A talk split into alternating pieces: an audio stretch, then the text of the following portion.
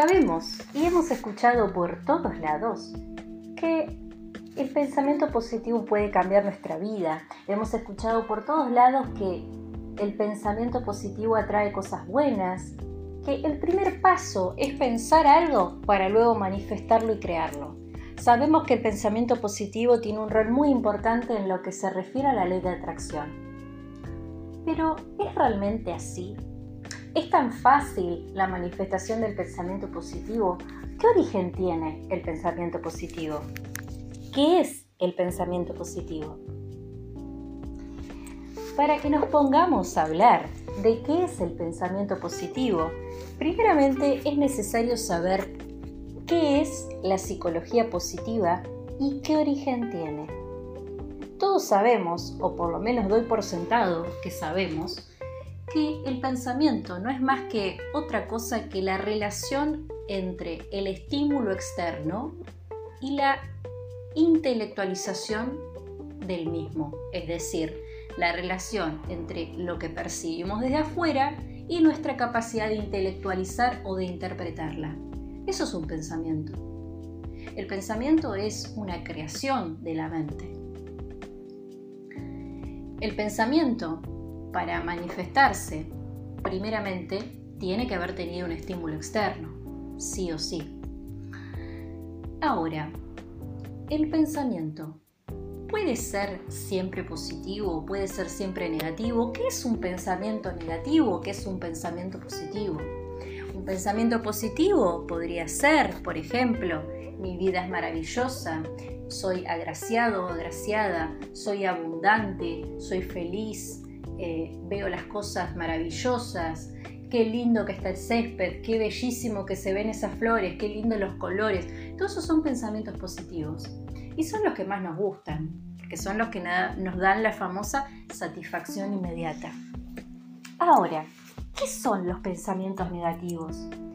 Los pensamientos negativos son, son aquellos que se con emociones son aquellos que se relacionan con sentimientos de angustia, miedo o incertidumbre. Angustia, miedo o incertidumbre. Los pensamientos negativos pueden ser yo no puedo, yo no debo, yo no valgo, yo no sé, yo no soy capaz, eso está horrible, qué día de M, todos esos son pensamientos negativos. Ahora, todos conocemos, por lo menos a alguien, en nuestro entorno o quizás en nuestro grupo de amigos o núcleo familiar que tiene pensamientos negativos o que interactúa con el medio de manera negativa. Y si no lo conocen, lamento decirles que es porque son ustedes. Sí, sí, son ustedes. Ahora, ¿Cuál es la manifestación de la realidad o qué importancia tienen los pensamientos a la hora de percibir el mundo? Nos paramos del lado de la persona que ve todo de color de rosas, el mundo es un lugar maravilloso con todas sus carencias y, aún más sigue siendo maravilloso. Las personas que tengan pensamientos negativos Contrariamente a las personas con pensamientos positivos, no importa cuán verde esté el pasto, no importa cuán bien vivan, la vida siempre va a ser vivida como algo tortuoso e incomprensible. Hasta acá parecería que la regla de la felicidad es tener pensamientos positivos, pero no es así. Y antes de indagar en eso, es importante que veamos cuál es la psicología positiva y qué tiene que decir la psicología sobre los pensamientos positivos. La psicología positiva, desde el sentido común, en realidad no es otra cosa que la psicología humanista. La psicología humanista, que fue protagonista de parte de Maslow, un psicólogo norteamericano de los años 60, fue el repercursor de lo que decimos que es la psicología humanista o lo que tiene que ver con la psicología positiva. Maslow decía que la mejor manera de que las personas sanáramos nuestros conflictos internos era a través del pensamiento positivo. Acá tenemos que recalcar que este hombre trabajó con víctimas de la Segunda Guerra Mundial. Esto no lo podemos dejar de lado. La percepción que tenía este hombre de los resultados tuvo mucho que ver con el tipo de pacientes que tuvo. Ahora, Maslow, en los años 60, si bien indagó y propuso esto de la psicología humanista y de que el pensamiento positivo podía cambiar nuestra realidad, esto no tuvo mucha repercusión en la época, porque para entonces lo que se habla, cuando se hablaba de psicología, se hablaba de la psicología más freudiana, más freudiana, es decir, la psicología de Freud, el famoso neurótico, el famoso histérico o histérica de Freud.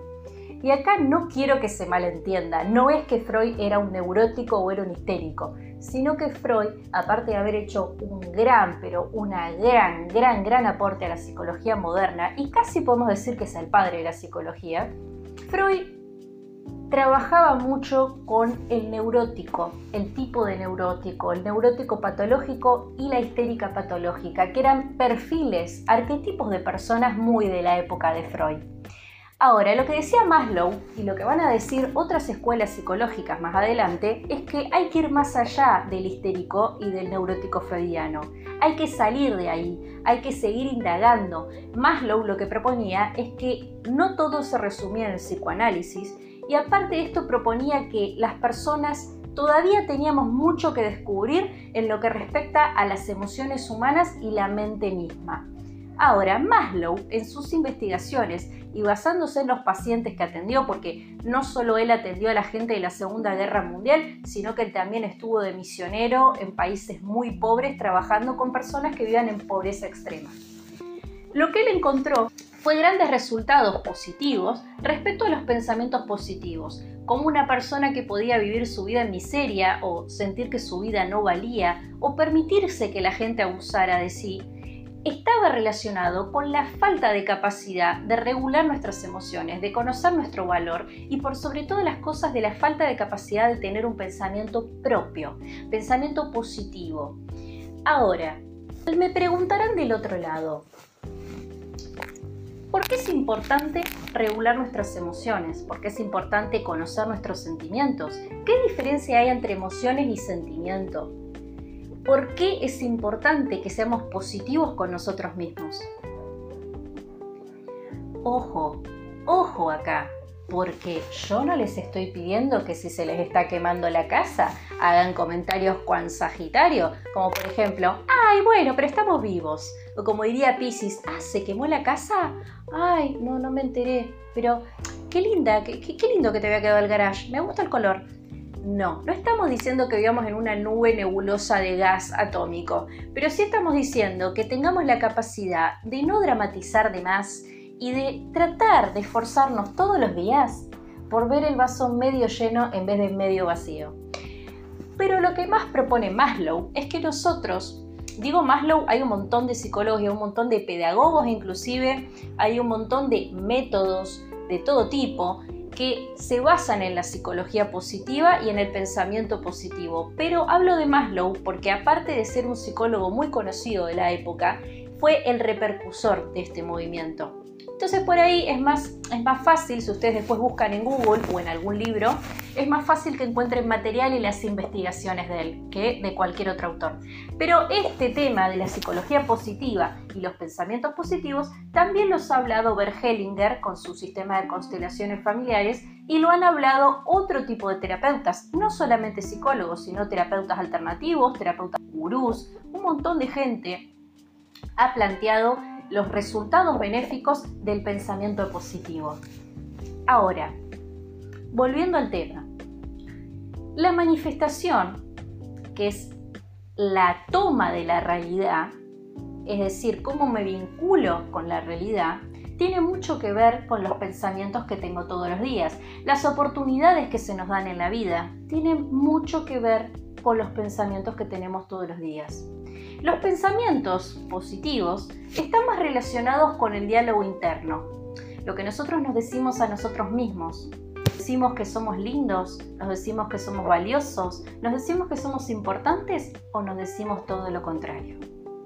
Sinceramente, ¿nos decimos todas estas cosas o nos decimos todo lo contrario? Bueno, entonces, el pensamiento positivo es aquella capacidad propia o adquirida de ver las manifestaciones del mundo externo de la mejor manera posible. Y repito, la idea no es que vivamos en una nube de gas o en una nube de arcoíris flotante, sino que tratemos y nos hagamos el hábito de por lo menos una vez al día tener un pensamiento positivo y ser realmente objetivos. Y con esto no quiero decir que caigamos en la mediocridad de aceptar eternamente la situación que tenemos, que nos quedemos estancados en la situación que tenemos, pero sí que la situación la veamos como un proceso que nos va a alcanzar a abrir una puerta de lo posible, no que lo veamos como una tragedia, porque cuando las personas viven las cosas como una tragedia, empiezan a tener tensión muscular, aparecen los cuadros de ansiedad, aparecen los cuadros de depresión, aparecen las enfermedades. Básicamente te venís al tacho. Y esto tiene mucho que ver con cómo funciona la hormona del estrés en el cuerpo cuando estamos en modo negativo. Si tienen ganas de que hable de la hormona del estrés y cómo nos repercute en el sistema inmunológico y cómo nos afecta a nivel anímico, dejen un comentario y díganme, en caso de tener muchas personas que quieran que hable de eso, voy a hablar de eso más adelante. Ahora, ¿el pensamiento positivo sirve? Por supuesto que sirve. Por supuesto que sirve, pero no hay que casarse con el pensamiento positivo. Y acá no estoy hablando de una contradicción de todo lo que he estado hablando hasta ahora, sino que es importante que sepamos lo siguiente. Tanto el miedo, tanto la frustración, tanto la angustia son sentimientos naturales, son sentimientos propios del ser humano son cosas que hay que experimentar para conocer nuestra sombra, para conocer nuestras debilidades. Y esto muy bien lo pueden encontrar en los materiales y en los libros de Carl Gustav Jung, que fue un psiquiatra y astrólogo de la modernidad, que se dedicó mucho tiempo a trabajar con la sombra y lo que él le llamaría más adelante el inconsciente colectivo. ¿Es necesario transitar por estos sentimientos? Por supuesto. Lo que no está bueno es vivir en un estado emergente, en un estado de ansiedad permanente, en un estado de presión permanente, en un estado de angustia permanente. Porque cuando nosotros estamos en esos estados permanentes, atraemos como vibramos y atraemos a personas tóxicas, atraemos a personas absorbentes, atraemos a perpetradores y un montón de cosas malas para nuestra vida. Por eso decimos que el pensamiento positivo nos abre un abanico de posibilidades. Ahora, practicar el pensamiento positivo todos los días nos va a ayudar muchísimo, muchísimo. Y van a empezar a verlo las personas que lo empiecen a practicar por lo menos una vez al día. Ahora, seguido con el título, los signos del zodiaco más positivos. ¿Por qué es necesario hablar del pensamiento positivo, de su origen? ¿Por qué es necesario nombrar a Maslow?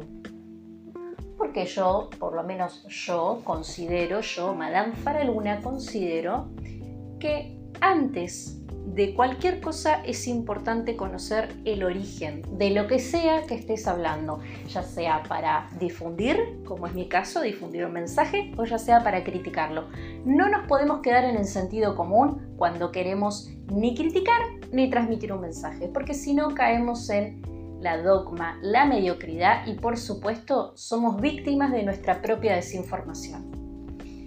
Ahora, Siguiendo con la teoría de Maslow y siguiendo con su concepto de psicología humanística o humanista, otra de las personas que trabajaron también con la psicología humanista, o otro de los sistemas en realidad, la psicología humanista, fue, es la psicología gestalt.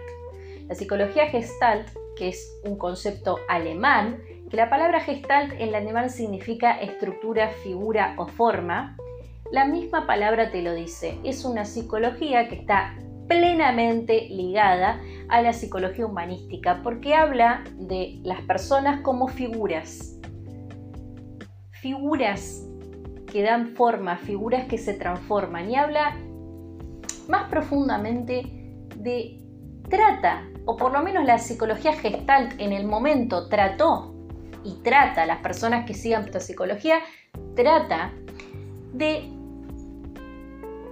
pensar en las personas como algo más que la suma de las partes. como que hay algo más de la suma de las partes. Y también trata de oponerse al racionalismo y al empirismo de la época. Porque no nos olvidemos que tanto la psicología como la astrología, como cualquier ciencia o como cualquier conocimiento, como quieran llamarle, inclusive el arte, van cambiando con el tiempo, van apareciendo, van investigando, van descubriendo cosas nuevas. Ahora, cuando sale la teoría gestalt y cuando sale inclusive la primera vez que se habla de concepto de psicología humanista, estamos en una época en que el racionalismo y el empirismo, inclusive la corriente filosófica del positivismo, es palabra Estamos en la época en la que las personas en la medicina ven a las personas como un cuerpo robótico, como solamente un cuerpo a curar. Todo se ve por separado, nada está integrado y justamente lo que vienen a plantear las terapias holísticas, inclusive lo que viene a plantear la psicología humanista, es somos un conjunto de todo, que somos seres integrales. No somos por un lado la cabeza, por un lado el alma, por un lado el cuerpo, por un lado el espíritu, no, somos seres integrales. No somos solo sujetos sociales, somos seres integrales. Bien. Ahora sí, vamos directamente a la parte astrológica del asunto. Toma aire, toma agua, descansa unos minutos, sentate y seguí. Seguime. Seguime. Seguime. Literalmente, todo lo que quieras saber de astrología, astronomía, el universo y terapias holísticas, puedes seguirme en Spotify Madame Faraluna. Además, si querés acceder a cualquiera de mis servicios en línea, podés contactarte conmigo al 299-473-0354. Ahora sí, volvemos. Bien. La astrología. ¿Qué entiende la astrología por signos positivos? ¿O cuáles podrían ser los signos más positivos del zodíaco? ¿O a qué se le considera los signos más positivos del zodíaco? Entendemos que los signos más positivos del zodíaco son Libra, Acuario, Capricornio y Aries. Y acá no te me pongas a llorar Sagitario porque no te voy a nombrar. Yo sé que van a haber mucho material en internet que dice que Sagitario es positivo, pero esto también tiene que ver con la falta de vocabulario y la falta de información. Positivo no es lo mismo que buena onda. No es lo mismo. Sagitario sin ningún lugar a dudas, es el signo más buena onda del zodíaco. Buena vibra, pero no necesariamente positivo. No es lo mismo. Uno puede ser positivo y buena onda o puede ser negativo y buena onda. O uno puede ser positivo y mala onda y negativo y mala onda. Es todo muy, muy, muy, muy complejo. Pero positivo no es lo mismo que buena onda. Ahora, Sagitario es el signo más buena onda del zodíaco. Sí, es el más buena vibra, es el más fiestero, todo. Ahora, positivo, no. Los signos más positivos o los que tienen diálogos internos de pensamientos más positivos y logran darle forma a las cosas y se les abren puertas por su positividad misma son Libra, Acuario, Aries y Capricornio. Las personas que estén estudiando astrología y se estén indagando, por ahí me van a decir, pucha, che, ¿los signos positivos no son Leo, Sagitario y Aries? No, esos son los signos de polaridad positiva masculina por excelencia. Polaridad positiva, no necesariamente los signos más positivos o que se relacionan más con el pensamiento positivo.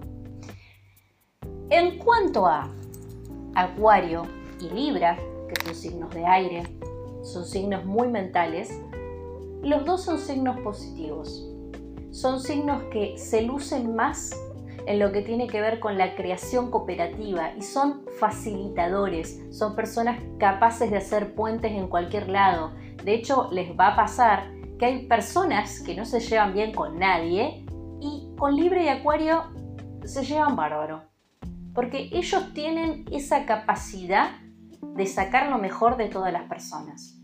Y son muy positivos, son personas que lucen su positividad, más que nada, como digo, generando puentes y haciendo actividades cooperativas. Ahora, Los signos Aries y Capricornio tienen una cosa en común muy importante.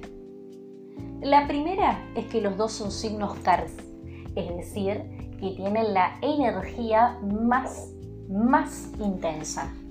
Tienen la energía más a flor de piel, más cerca, más a disposición. Y por eso vienen los signos cardinales vienen a aprender a trabajar esa energía. Pero independientemente de que, son signos cardinales, porque Libra también es un signo cardinal, lo que tienen en común realmente estos dos es que los dos poseen una capacidad de perseverancia, perseverancia increbrantable. De hecho, muchas grandes relaciones a nivel afectivo son entre signos de Capricornio y Aries, porque pueden lograr muchísimas cosas juntos. Tomen nota porque esto no lo van a escuchar ni leer en internet. Capricornio y Aries, pareja totalmente exitosa si se refiere a lograr objetivos. Amistades muy prósperas mientras haya respeto mutuo. Ahora, ¿Capricornio es un signo positivo? Sí, es un signo femenino y muy positivo. Mitológicamente hablando, está relacionado con la cabra hembra, ¿sí? el carnero hembra. Ojo acá, porque a pesar de que es un carnero hembra, entendemos que, Capricornio, entendemos que Capricornio es la cabra con cola de pez, es decir, tiene los pies sobre la tierra, tiene los sueños en el cielo y tiene el corazón en la cola.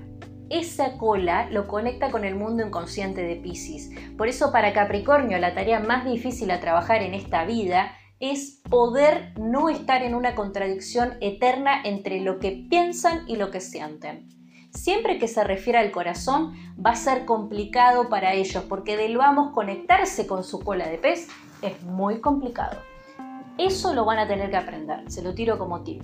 Ahora, son signos muy positivos los capricornianos y las capricornianas, no en el sentido buena onda de Sagitario de que emanan buena onda, pero sí son positivos, tienen diálogo interno positivo, son capaces, se creen capaces de lograr las cosas. Y de hecho, yo me animaría a decir que no conozco ningún capricorniano que no haya logrado o capricorniana que no haya logrado lo que quiere. Y si no lo logró es porque no lo quiere. Sí, si estás del otro lado, si te dejó es porque no te quiere. Capricornio cuando quiere algo se agarra con pinza, con uñas, con dientes, como sea. Ahora, Aries. Aries. Aries es un signo positivo, masculino. Mitológicamente está relacionado con la cabra, la cabra masculina, el carnero macho. Es el que lleva el empuje, es el que empieza las cosas, es el que lleva la antorcha, es el fuego inicial, es el que rompe portones. ¿Por qué decimos que Aries es positivo? ¿Decimos que es positivo porque está siempre flower power como Sagitario? No. Decimos que es positivo porque al igual que Capricornio, cuando se pone algo entre ceja y ceja, siempre piensa que le va a ir bien. Los, los Aries no ven los obstáculos en el camino, se los llevan puestos directamente. Una vez que se los llevaron puestos, capaz que lo pueden llegar a ver pero los Aries no ven obstáculos en el camino y eso es la gran base de su, pensamiento positivo interno y de por qué logran las cosas. Ellos se atropellan y siguen igual porque piensan que lo van a lograr. ¿Qué pasa? Cuando estas energías, las que sean, de cualquier signo, pero vamos a seguir con los ejemplos de lo que estamos hablando. Estamos hablando de que los signos más positivos del zodíaco son Libra, Acuario, Aries y Capricornio. ¿Qué pasa cuando estos están vibrando bajo o cuando están con una polaridad conflictiva, quizás con una cuadratura en la carta natal o quizás una casa 8 mal trabajada? Recuerden las personas que estudian astrología, la casa 8 es la casa de Escorpio, que está relacionada con todo lo que tiene que ver con lo reprimido, con el deseo, con lo que no queremos darle luz. ¿Qué pasa cuando en nuestra carta natal la casa 8 no está explorada o es muy fuerte o hay una cuadratura muy fuerte? Lo que puede pasar justamente es que nuestra energía ariana, librana, acuariana o capricorniana esté opacada, reprimida o mal trabajada. Cuando pasa este tipo de cosas, es que sucede que no somos positivos. Y la astrología es muy amplia, es muy vasta y esto es una explicación muy banal y muy al aire. Pero las personas que quieran saber un poco más de astrología pueden seguirme en Madame Faraluna en Spotify. Y tengan en cuenta también que todo lo que tiene que ver con la carta natal está directa e indirectamente relacionado con el ascendente zodiacal. Las personas podríamos tener más o menos cualidades dependiendo de nuestro signo ascendido. Si querés ver el signo ascendido, te dejo un enlace acá al lado para que puedas escuchar el podcast del signo ascendido. Para finalizar, me gustaría invitarlos a que me sigan en Spotify, Madame Faraluna. Pero más allá de eso, para finalizar, me gustaría dejar una pequeña reflexión. Y es que creamos el mundo que pensamos. La realidad no existe. Estamos en una matrix constante y somos creadores responsables o inconscientes de nuestra realidad. Y digo responsables para las personas que están más despiertas, que son más conscientes de sí mismas y de lo que los rodea. Inconscientes las personas que no saben lo que les pasa por dentro y no terminan de entender cómo es el mundo afuera porque lo que no terminan de entender se manifiesta afuera. Siempre. Y recuerden, por favor, no pongan, y esto es importante, no pongan signo de interrogación donde el universo puso punto final. Va de vuelta. No pongan signo de interrogación donde el universo puso punto final. Y con esto termina el podcast de hoy. Aparte de seguirme en Madame Faraluna en Spotify, puedes seguirme en Faraluna Faraluna en Facebook y también puedes conmigo al 2994 730354 para acceder a todo el contenido que está relacionado con la astrología y las terapias holísticas. Además, acuérdense que doy coaching integral coaching para pymes y sesiones astrológicas en línea. Todo lo que quieras saber y más al 2994-730354. Que veas y escuches esto no es casualidad. Saludos astrales.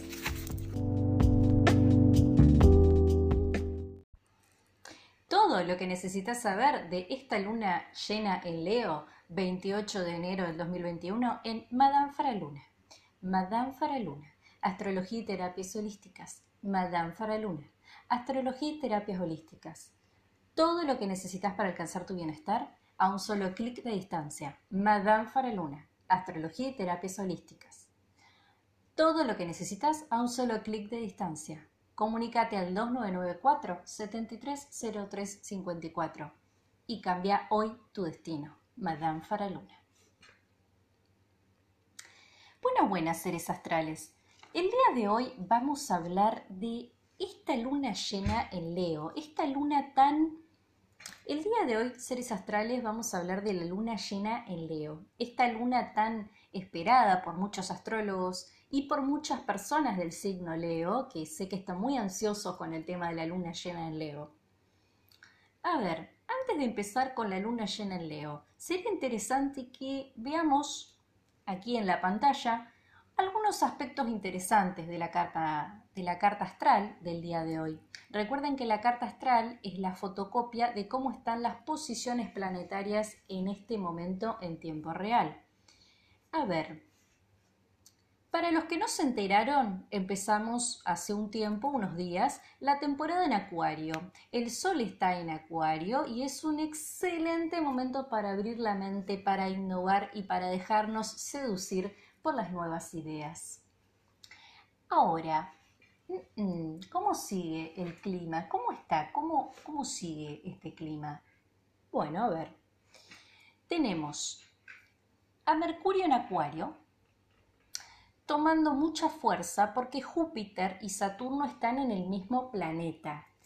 ¿Cuál es el clima de un Mercurio y un Júpiter y Saturno en Acuario? Claramente es un momento de innovar, como ya dije, es un momento de ser ingeniosos, es un momento de aprender cosas nuevas, es un excelente momento y muy benéfico para los cambios a nivel personal, para los cambios de mentalidad, para los cambios de dirección.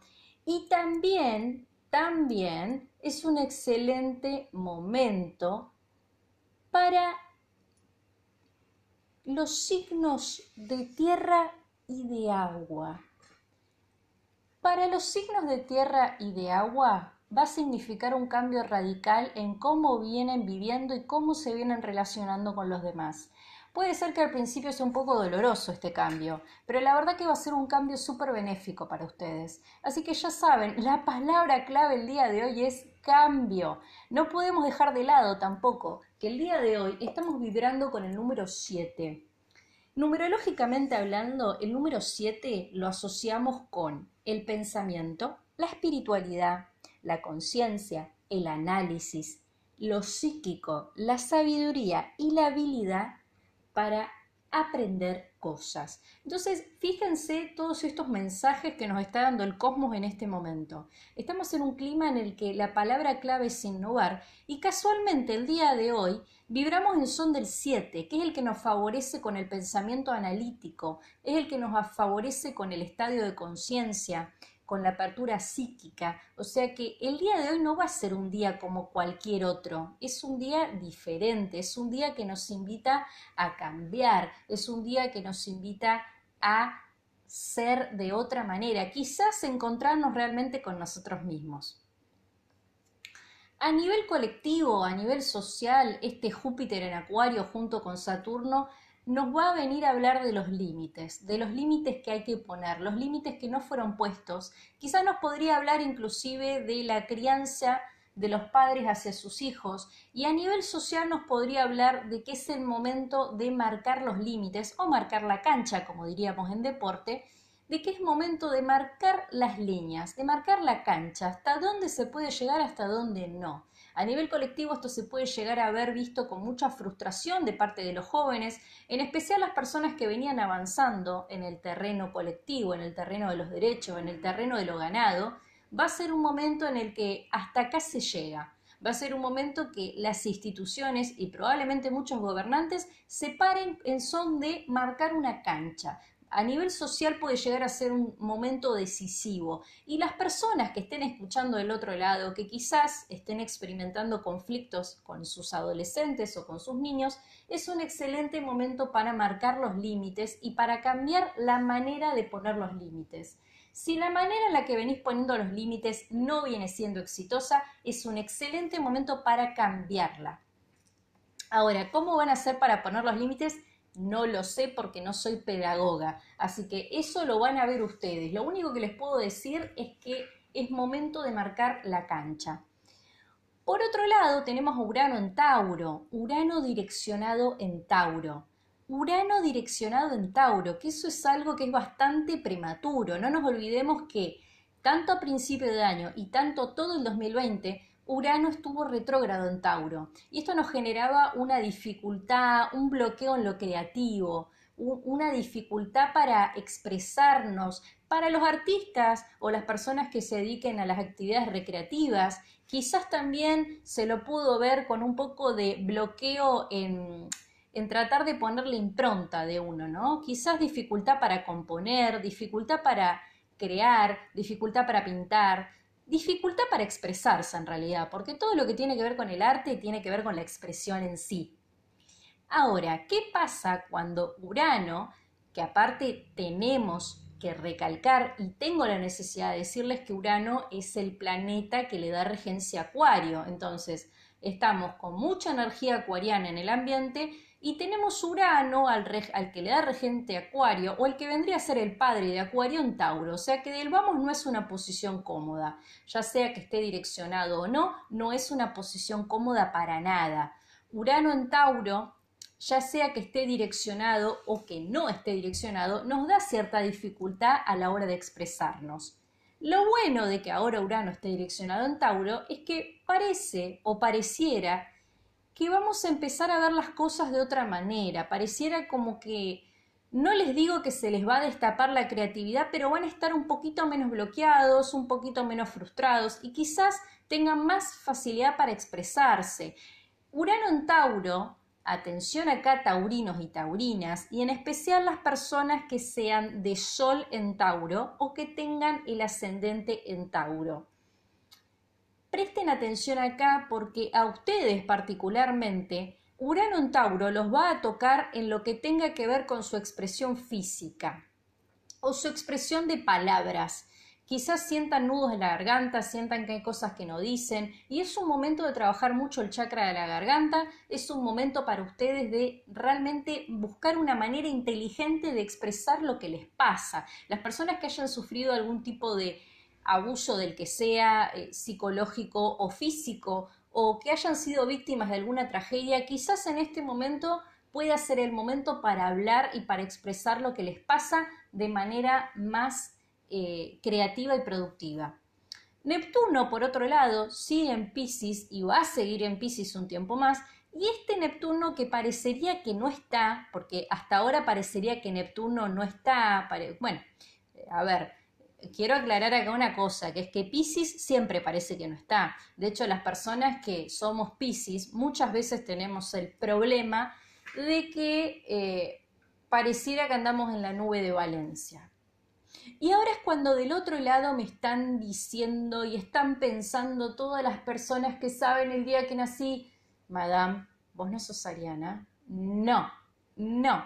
A ver, abran un libro de astrología o mejor abran un libro de astronomía si quieren. Fíjense las posiciones actuales de las constelaciones. Fíjense por dónde pasa el 13 de abril, por qué signo pasa, y van a ver que el 13 de abril hace por lo menos 200 años que en el 13, el 13 de abril la constelación está vacilando en Pisces, no está en Aries.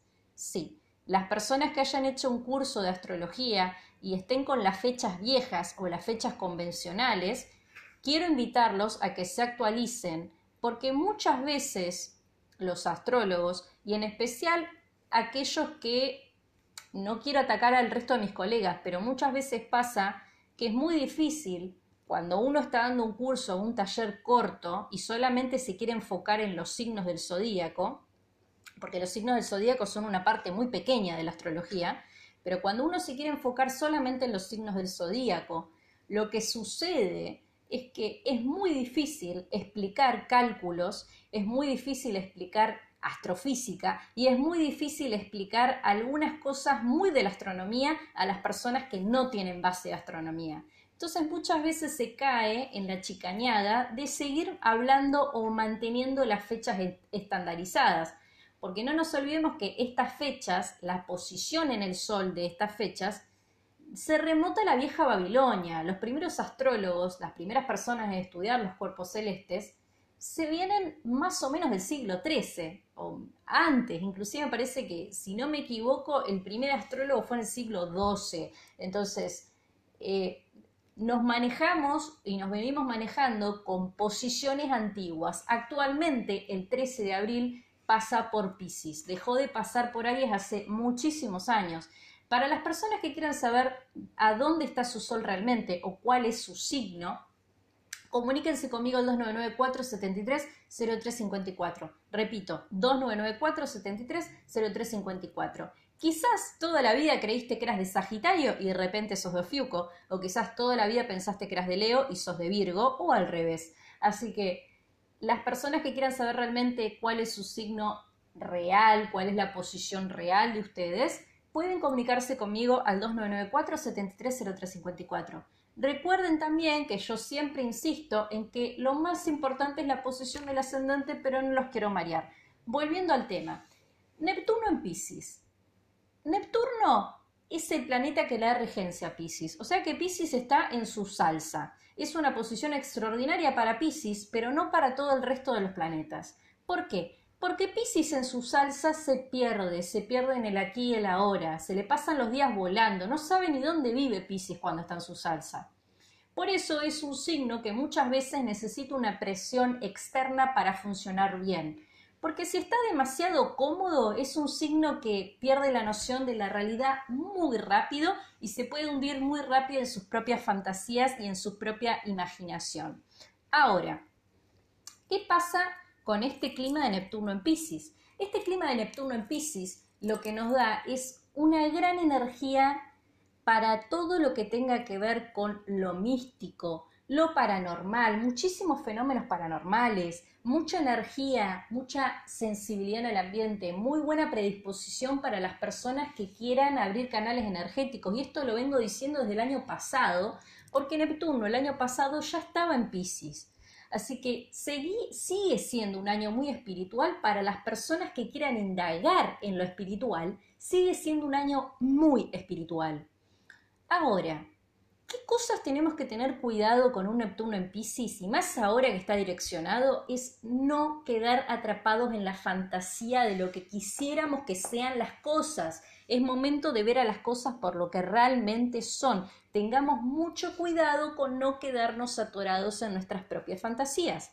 Ahora, en cuanto a los fenómenos paranormales, el tema de los fenómenos paranormales es un tema complejo, porque si bien hay muchas personas que por diferentes trastornos mentales o por su gestión mental terminan creyendo que ven éteres, fantasmas o energías, la verdad es que hay personas que sí tenemos la capacidad de ver esas cosas o que trabajan para ver esas cosas y es un momento que está muy propenso para los contactos con el más allá. Es un momento que hay que tener mucho cuidado con lo que llamamos porque el velo está muy sensible es un momento de mucha, mucha, mucha, mucha delicadeza respecto a ese tema. Tienen que tener mucho cuidado, en especial las personas que trabajan con seres de otros planos, tengan mucho cuidado con lo que hacen porque el velo está muy abierto y muy perceptible. De hecho, muchísimas personas que no tienen nada que ver con, el, con lo paranormal,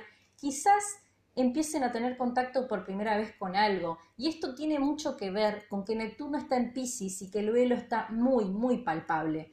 Tengamos muy, mucho cuidado también con lo que decimos, con lo que pensamos, porque el clima está hecho para materializar todo lo que pensamos. Ahora, Plutón en Capricornio. Plutón en Capricornio. ¿Qué pasa con Plutón en Capricornio?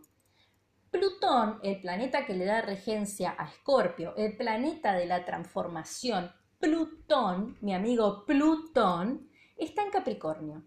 ¿Y qué les puede parecer a ustedes que es que Plutón esté en Capricornio?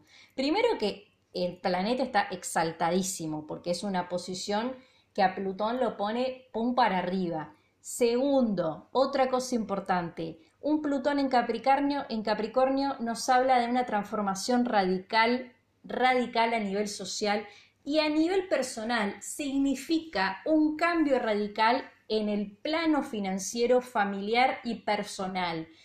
Si venía subsistiendo de una manera, este momento no van a lograr subsistir de esa manera, no lo van a lograr, está muy complicado. Tienen que abrirse al cambio. Repito, Estamos en este momento en temporada acuariana, tenemos gran caudal energético en Acuario y encima Plutón está en Capricornio. Es momento de cambios radicales. Esto puede traer mucho caos, muchos conflictos emocionales. Les recomiendo siempre que si no se sienten bien, hagan terapia. Por favor, no le tengan miedo a la terapia porque la terapia es muy buena para todo el mundo. La terapia es buenísima. Ahora, el cambio es la palabra clave. Hasta acá pareciera que vengo hablando 16 minutos de lo mismo, pero la verdad es que tienen que entender cuál es el, el clima astral en este momento y la verdad que las energías, el cosmos, los planetas les están diciendo que es un momento de cambiar. La misma receta que vienen usando no les va a funcionar, no nos va a funcionar, a nadie le va a funcionar estar con la misma receta. Bien, otra cosa importante. Atención acá los signos Tauro, Acuario, Capricornio, Piscis y Leo. Repito, atención acá. Los signos Tauro, Acuario, Capricornio, Piscis y Leo. Los signos Tauro de Sol o de ascendente, los signos Acuario de Sol o de Luna, los signos Capricornio de Sol o Plutón, los signos Piscis de Sol, Luna o ascendente, los signos Leo de Luna y en especial las mujeres, van a ser los más afectados por las energías del día de hoy. Es decir, todo el resto salimos ilesos, no, pero van a ser las personas que más van a sentir cambios en el plano financiero, más van a sentir cambios en el plano afectivo, más van a sentir cambios a nivel personal. Y no les recomiendo agarrarse para no caerse porque va a ser peor. Es momento de dejar que las cosas cambien. Ahora bien, a ver, luna llena en Leo. ¿Quién es Leo y qué es la luna llena o qué representa la luna llena? También llamada la luna lobo. Y esto tiene que ver con la creencia de los hombres lobo que se transforman en luna llena. El momento de que el hombre o la mujer deja de ser humano para convertirse en un animal y no en cualquier animal, en el lobo, en un animal salvaje, en un animal solitario, en un animal tenaz, en un animal, en un animal feroz, en un animal feroz. Entonces, a ver, a ver, ¿qué querrá decir que tenemos luna llena?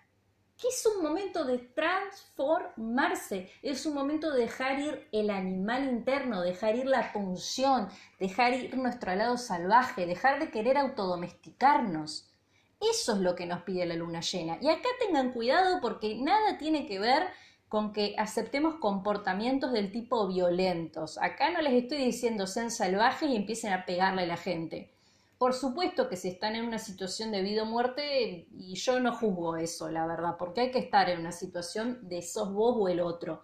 Pero sí quiere decir con que es un momento de conectar con lo que teníamos reprimido y a todo el mundo le recomiendo mirar a dónde está la casa 8, que es la casa de Escorpio, para ver de qué manera pueden llegar a necesitar trabajar ese animal que tienen adentro. Otra cosa muy recomendable es saber cuál es su animal de poder.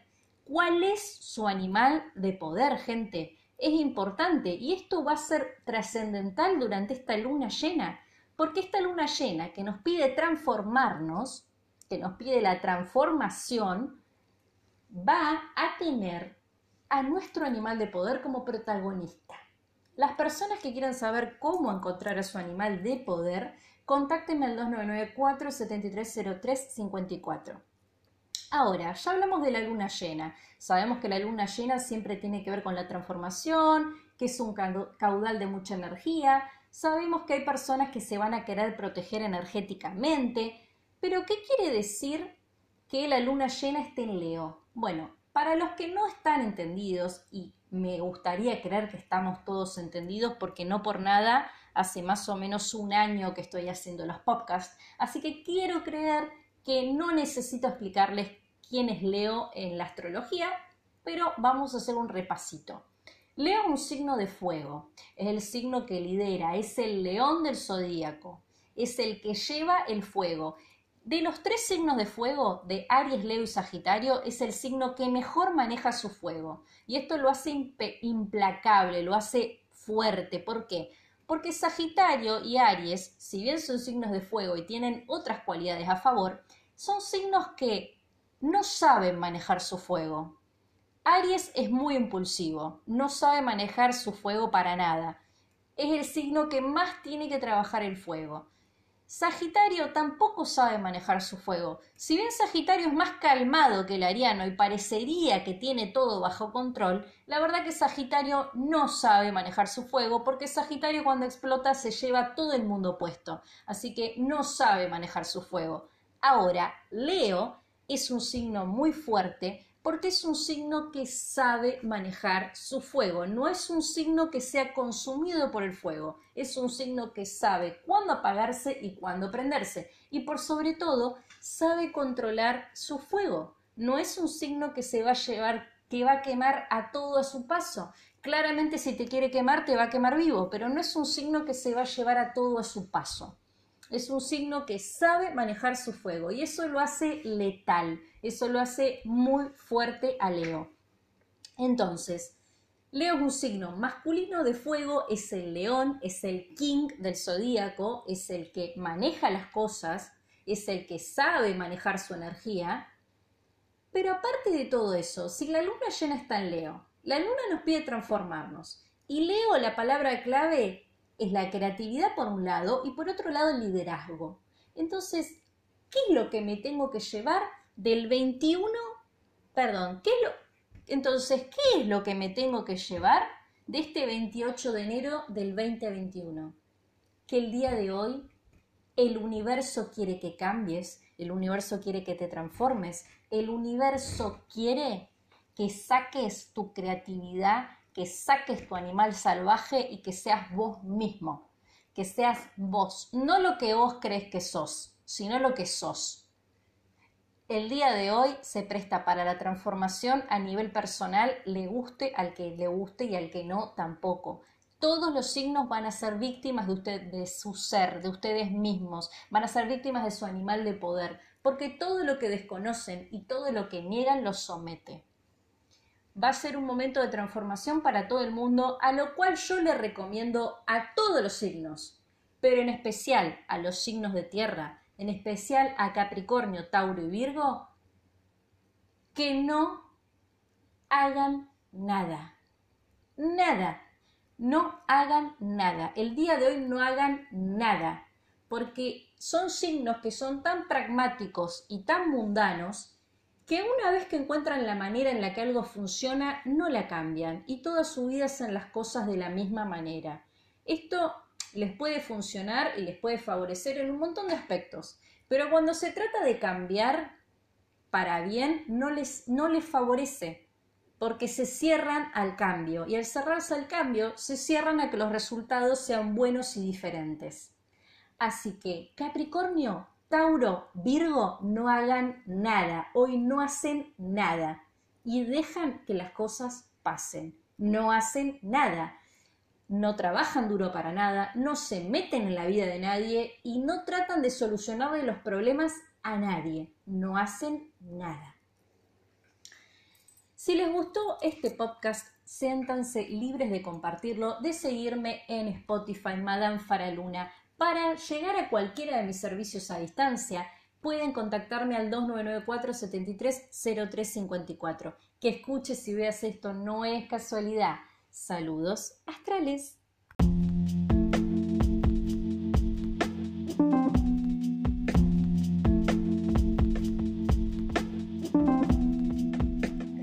Buenas, buenas, seres astrales. Mi nombre es Madame Faraluna. Soy astróloga, terapeuta holística y entrenadora deportiva. Y mi misión es sacar tu mejor versión hoy.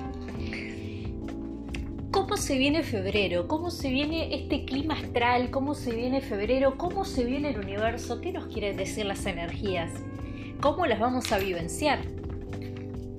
Arrancamos el 1 de febrero con popurrí de energías en Acuario y esto ya habíamos terminado enero con esta gran energía acuariana lo vamos a vivenciar como un popurrí de ideas, un popurrí de estimulación mental, vamos a tener muchas fantasías. ¿Por qué digo fantasías? Porque como Mercurio está en retrógrado en Acuario, no es un clima para darle forma a las ideas, es un clima para idear, para estar en lo mental, para pensar, para maquinar, para estar manija, como dirían. No es un momento de crear, es un momento de estar en lo mental, de idear les recomiendo que anoten porque es una excelente manera de después poder darle forma a las cosas. El 2 de, el 2 de febrero va a suceder una gran potenciación de lo que tiene que ver con la energía de lo mental, con la energía del aire, porque la luna va a ingresar a Libra. Y tanto el Sol como Mercurio, como Júpiter y como Saturno están en Acuario. No nos olvidemos que Acuario y Libra son signos de aire, así que el día va a estar propenso, digamos, a que nosotros estemos mucho en nuestra cabeza. Las personas que somos introvertidas, esto no es nada nuevo porque vivimos en nuestra cabeza, pero las personas que son más extravertidas o que están más en el mundo de la afuera, que están más en el mundo de la expresión, la verdad que lo van a sentir muy raro porque van a estar como muy mentales, muy idos, pueden llegar a experimentar inclusive flashback del tiempo pasado o pueden llegar a tener grandes ideas de cosas que quieren hacer, así que les recomiendo que lo anoten. Para pues, después darle forma, obvio. Las personas que sean de Libra este día se van a sentir un poco más conectados con su centro emocional, es posible que estén bastante más emocionales, traten de no discutir por globoboludeces, porque la verdad el clima se presta para que discutan por globoboludeces. Libra, calma el caballo que tenés adentro porque es un mal día para pelearte con la gente. Es un excelente día para iniciar actividades cooperativas, es un excelente día para iniciar sociedades con otras personas. Pero traten de prestarle mucha atención al mundo de las ideas, porque repito, es un día en el que van a sentir que están en las nubes. El 4 de febrero, la luna va a ingresar a Escorpio y el clima se va a sentir muy tenso. Tranquilo, Escorpio del otro lado, no te ofendas, no me mandes mala vibra, no me quieras matar mentalmente. Va a estar muy intenso porque es un momento en el que vamos a llegar a la profundidad del problema. Todo eso que venías rumiando mentalmente, todo eso que venías procesando, todo eso que no le podías dar forma, vas a hacer ese clic el 4 de febrero. El 4 de febrero se te va a revelar una gran verdad, una verdad que solo vos sabés y que está dentro tuyo. Las personas que sean de escorpio, de sol, luna o ascendente, van a sentir que les cayó el famoso 20, porque van a hacer el clic, como vengo diciendo, pero de una manera muy intensa. Inclusive cosas por las que vienen trabajando, muchos se les pueden llegar a caer Atención acá, traten de no caer en crisis y esténse preparados para la caída. Es un excelente día para hacer rituales de protección energético, inclusive para hacer hechizos de amor.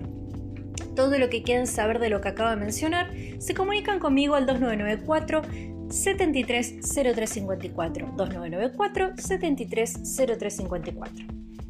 El día 6 de febrero, 6 de febrero, 6 de febrero, repito por las dudas, el día 6 de febrero vamos a estar vivenciando todo este proceso que iniciamos el 4 de febrero más a flor de piel. ¿Y por qué digo esto? Porque puede ser que haya personas que el 4 de febrero no les pase nada y este proceso lo vivencian el 6 de febrero.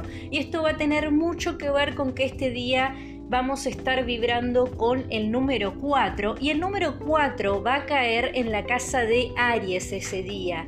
Así que explosión de emociones para todo el mundo.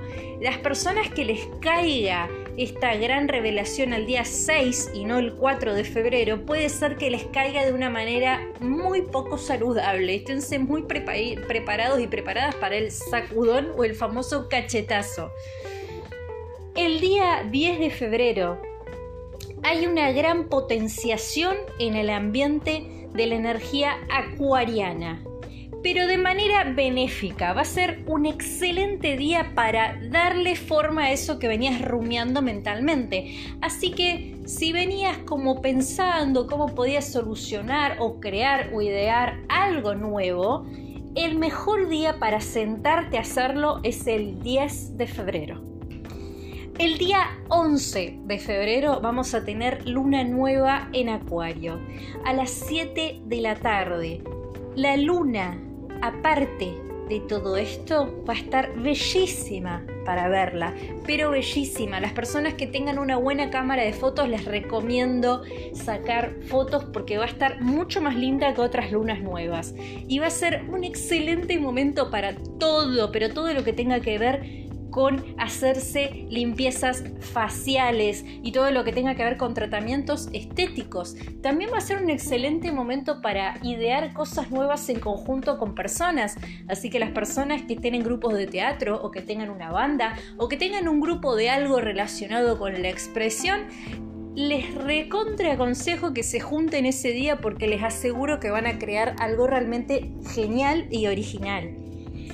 Las personas de Acuario, las personas de Libra y las personas de Sagitario, este 11 de febrero de Luna Nueva, van a sentirse mucho más creativos que nunca.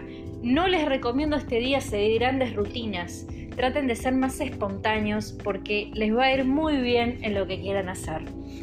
El día 12 de febrero la luna se va a posar en Pisces, así que todos los signos de agua, cáncer, Pisces y escorpio, ya sean de sol, luna ascendente, les recontra recomiendo este día trabajar sus canales energéticos, traten de no juntarse con muchas personas, no lo entiendan como un aislamiento ni nada, pero traten de no compartir su campo energético con mucha gente porque este día van a estar muy propensos a enfermarse por somatizar problemas ajenos.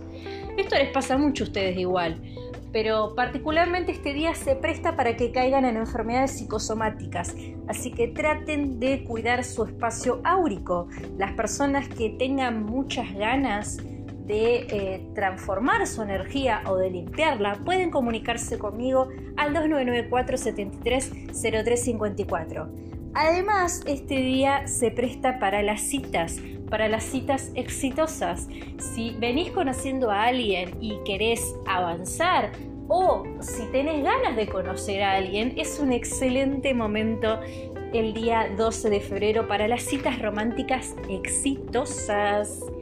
El día 15 de febrero la luna entra a Aries y vamos a vibrar también con el número 4 que en este momento se va a encontrar en la casa de Aries.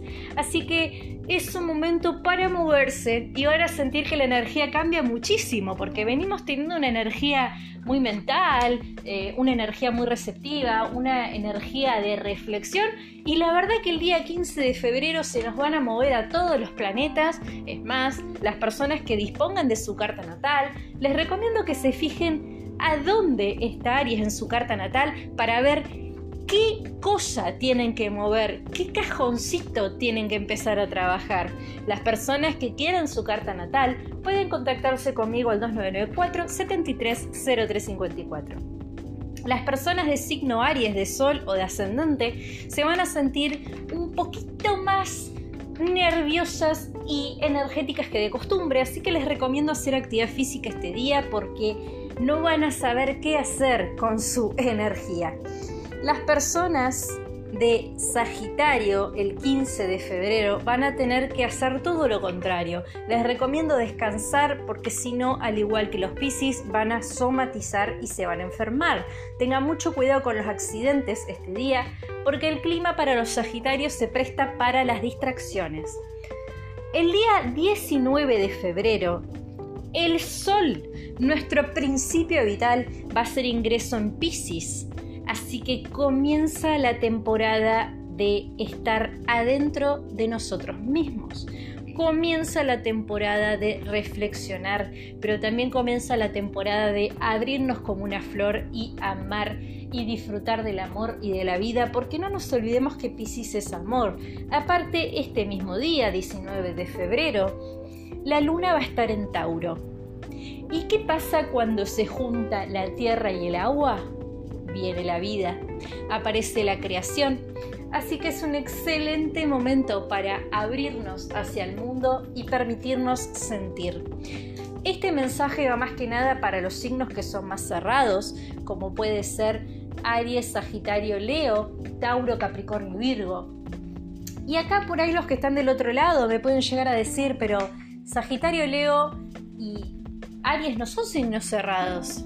No, no, no no son signos cerrados extrovertidamente o para moverse, pero emocionalmente son signos muy cerrados. Y particularmente estos signos, Tauro, Capricornio, Virgo, Aries, Leo y Sagitario, van a sentir el día 19 de febrero la emocionalidad a flor de piel. Algunos se pueden ver envueltos en conflictos amorosos, triángulos amorosos, o conflictos con su pareja del tipo no saber lo que están sintiendo en este momento. No les recomiendo tomar grandes decisiones este día para estos signos porque en el día no se va a prestar para que tomen grandes decisiones. El día 21 de febrero se termina la tortura. Mercurio deja de retrogradar y comienza a direccionar de vuelta en Acuario. Así que se terminó el rumerío mental, se terminó la sensación de estancamiento, se terminaron los problemas comunicativos para vos Acuario, que seguramente eras el que más venía con teléfono descompuesto. Se terminó. Mercurio, el planeta de la comunicación, vuelve a estar direccionado. Así que se terminó el sufrimiento. Volvemos a poder destaparnos. El día 22 de febrero 22 de febrero y ya acercándonos a fin de mes, porque no nos olvidemos que febrero es un mes bastante corto, el 22 de febrero hay una gran alianza entre la luna en cáncer y el sol en piscis. Es un excelente momento para hacer hechizos de amor, de protección hacia mascotas, amados y personas que querramos y también es un excelente momento para abrir canales energéticos. Aún más, es un excelente momento para citas románticas, al igual que el día 12 de febrero. El 22 de febrero es el segundo mejor día del mes para las citas románticas. Todo lo que quieras saber de hechizos y protección al 2994 730354. El día 25 de febrero la luna por suerte va a estar en Leo, así que va a ser un excelente momento para iniciar todo lo que tenga que ver con cambios estéticos, cortarse el pelo, tratamientos de acné, tratamientos faciales, tratamientos corporales, todo lo que tenga que ver con lo estético. Es un excelente momento para las adolescentes para sacarse selfies y esas imágenes en las que se van a ver bárbaras. También es un excelente momento para hacer actividades grupales y es un excelente momento para juntarse con amigos. Las personas que tengan a Leo en la luna se van a sentir más lindos que nunca. El día 26 de febrero, Venus, el planeta del erotismo y del amor, el planeta que nos rige a todas las mujeres, al igual que la luna, va a dejar Acuario y va a ingresar a Pisces va a dejar Acuario y va a ingresar a Pisces. Este tip se lo dejo a todos los astrólogos que estén escuchando del otro lado, pero si quieren saber cómo van a vivenciar los signos el ingreso de Venus en Pisces y cómo van a vivenciar los signos la luna nueva y cómo van a vivenciar los signos la luna llena de este febrero, van a tener que seguirme en YouTube Madame Faraluna donde voy a subir un video de ese tipo de temas. Es más, el día 10 de febrero ya va a estar disponible en YouTube, Madame Faraluna, el contenido de lo que tenés que saber sobre la luna nueva en Acuario. El día, discúlpenme, ¿eh? el día 27 de febrero que se produce la luna llena en Virgo, el día 26 ya van a tener en YouTube Madame Faraluna el contenido relacionado con la luna llena en Virgo, todo lo que necesitan saber sobre cómo le va a afectar a los signos y por supuesto el ritual energético que van a poder hacer. El día 25 de febrero ya va a estar disponible el contenido de el ingreso de Venus a Pisces. Terminamos el mes con una luna llena en Virgo. Y no voy a decir más nada porque van a tener que ver el contenido del canal de YouTube Madame Faraluna. Antes de finalizar y esperando y deseando que esta información les sea muy útil, no puedo dejar de invitarlos a el seminario que voy a dar con una excelente tarotista y consteladora internacional, Itzel, sobre el amor y la astrología todo lo que tenés que saber del amor y la astrología en un seminario en vivo que vamos a dar el día 14 de febrero. Es totalmente a voluntad y si quieres participar solo te tenés que comunicar conmigo al 299-473-0354. Que escuches esto no es casualidad. Sentite libre de compartirlo. Saludos astrales.